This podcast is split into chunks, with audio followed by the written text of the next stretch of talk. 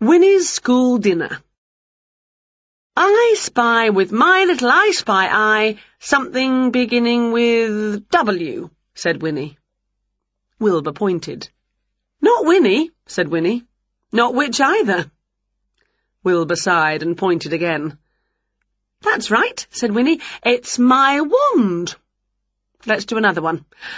I spy with my little I spy eye something else beginning with W. Wilbur yawned widely.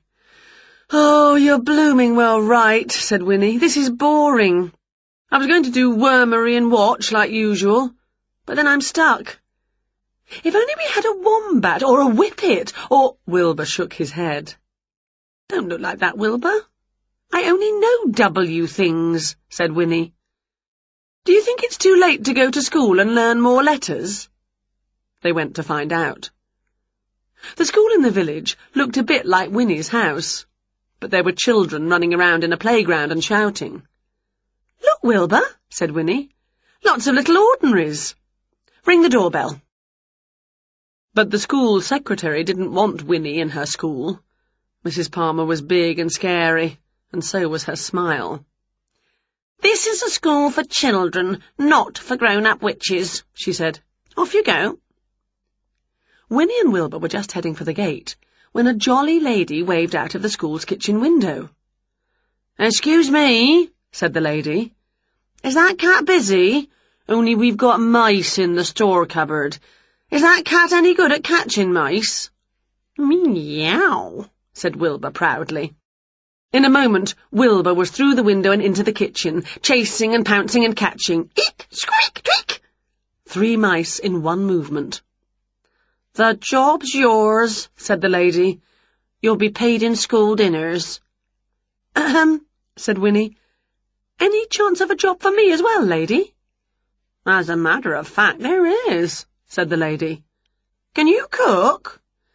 Can I cook? Are slugs slimy? Yes, said Winnie. I'm ever so good at cooking. She looked at the mice dangling in Wilbur's mouth. In fact, I could use... But Wilbur slammed a paw over Winnie's mouth to stop her from finishing what she was going to say. The lady gave Winnie the proper clothes and hat to wear for cooking. I've got to go now, said the lady, but it's spaghetti bolognese and ratatouille on the menu today. Good luck. And off she went. Right, said Winnie. Where do they keep the cauldrons? Let's get cooking. Ratatouille sounds yummy scrummy. Look in the fridge, Wilbur, and bring out the rats. Wilbur looked in the fridge, and in the larder. There were sacks of onions and boxes of aubergines and red and yellow peppers and courgettes. But no rats anywhere. Aha, I bet I know why, said Winnie. They like things as fresh as possible for school dinners these days. You'll just have to catch the rats now, Wilbur, quick as you can. Wilbur raced out of the door and into the sheds by the school field. Leap, screech, wallop, that was one rat caught. Sneak, pounce, squeal, that was another. Meanwhile, Winnie had remembered that the cook had said something about bolognese. I do a lovely worm bolognese, said Winnie. I suppose those worms will have to be caught fresh as well. Off she went to the football pitch, where she waved her wand. Abracadabra! Instantly, worms wriggled up from the ground, and Winnie picked and pulled them and chucked them into a bucket. Before long, Winnie and Wilbur were back in the kitchen, cooking as fast as they could. Clang, clang! Dinner time already! Quick, Wilbur! Put on a clean pinny and get ready to serve. Winnie heaved the cauldron onto the counter just as the children started to come through the door. But somebody large was pushing to the front of the queue. Out of the way, children. Have some respect.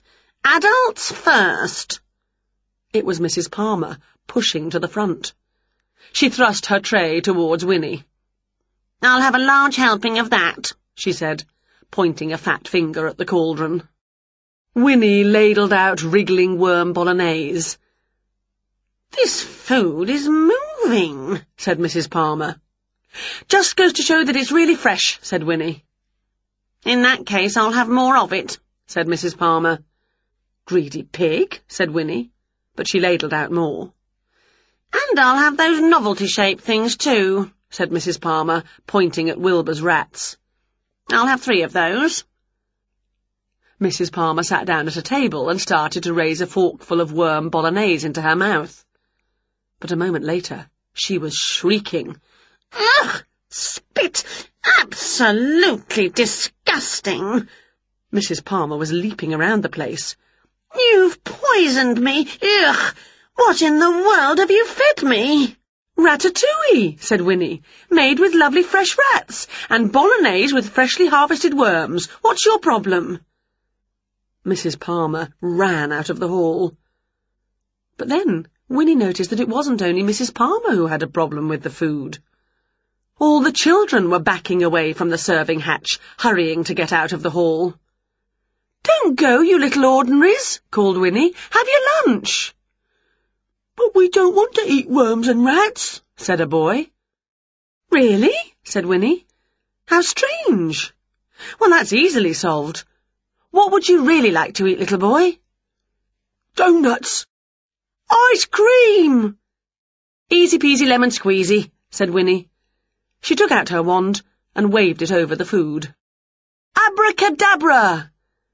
And instantly the rats and worms were replaced by plates and plates of lovely party food. Yum! shouted all the children, and they all ate lots. Winnie sat and ate and chatted with them. Wilbur showed off on the climbing equipment around the hall, while the children cheered him on. Until Mrs. Palmer came back in. Back to your classrooms, everyone! She waved a fat finger at Winnie. As for you, said Mrs. Palmer, her chins all wobbling, clear away all this mess and then go. What about tomorrow? asked Winnie. I thought I might do hot dogs. Go, said Mrs. Palmer. The clearing up was easy. Abracadabra! Instantly, the kitchen was clean and tidy. Then Winnie and Wilbur went home to their own dirty, messy, homely kitchen to cook their own tea. Ah, well, sighed Winnie. At least there's one thing I learnt at school today. Meow? asked Wilbur. I've learned a new letter, said Winnie. Try this one, Wilbur. I spy, with my little eye, something beginning with Q. Wilbur frowned. Wilbur looked around. Wilbur pointed. No, said Winnie, not a quill. No, not a quail either, nor the queen. Do you give up? Wilbur nodded. It's cucumber. Meow. What do you mean cucumber doesn't begin with Q? said Winnie. Listen to it. Cucumber. Wilbur sunk his head into his paws.